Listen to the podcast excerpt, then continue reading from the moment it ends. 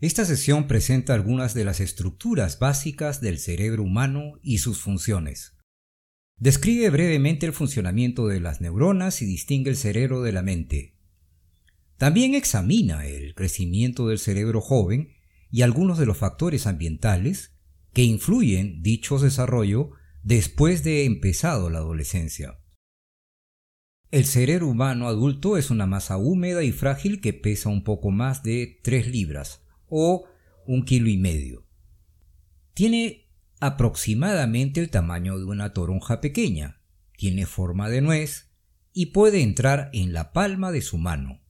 Resguardado por el cráneo y rodeado de membranas protectoras, está ubicado en el extremo superior de la espina dorsal. El cerebro funciona incesantemente, incluso cuando estamos dormidos. Aunque representa aproximadamente solo el 2% del peso de nuestro cuerpo, consume casi el 20% de nuestras calorías. Cuanto más pensamos, más calorías quemamos.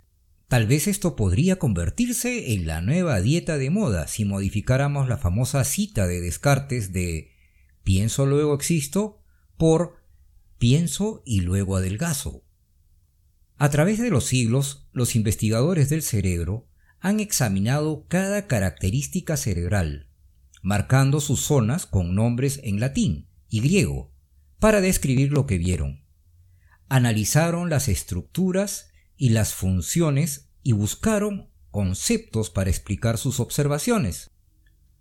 Uno de los primeros conceptos dividía el cerebro en regiones, cerebro anterior, cerebro medio y cerebro posterior.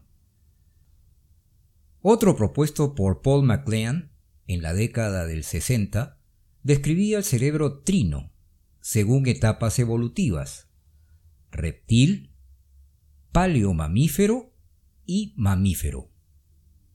En esta sesión observaremos las partes principales del exterior del cerebro, incluyendo los lóbulos frontal, temporal, occipital y parietal, la corteza motora y el cerebelo.